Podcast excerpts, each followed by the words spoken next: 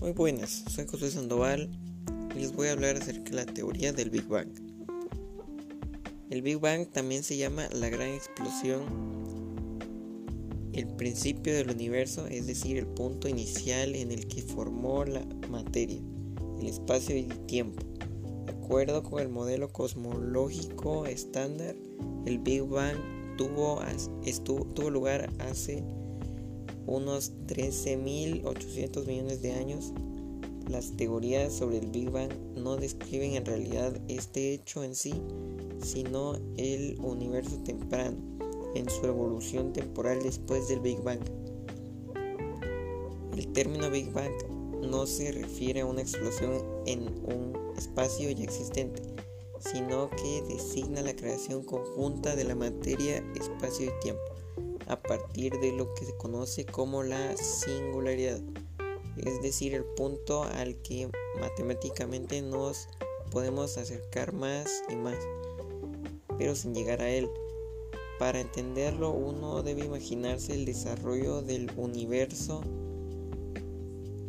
en expansión en sentido temporal inverso, retrocediendo hacia el pasado. El universo se va haciendo cada vez más pequeño, pero la cantidad de materia es la misma de manera que la densidad va aumentando hasta llegar al punto que la densidad de la materia y energía se hace infinita. Esto significa que las ecuaciones fallan y el proceso no se puede explicar. En este estado la teoría de la relatividad general carece de validez.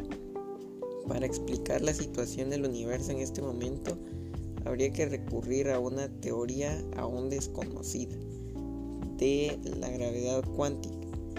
De ahí que la física actual no conozca ninguna teoría generalmente aceptada capaz de explicar el universo en sus inicios ni el propio Big Bang. Transcurrido aproximadamente un microsegundo después del Big Bang, el universo ya se había expandido y enfriado y lo suficiente como para que su desarrollo posterior estuviera determinado por procesos que pudimos observar en la física de partículas.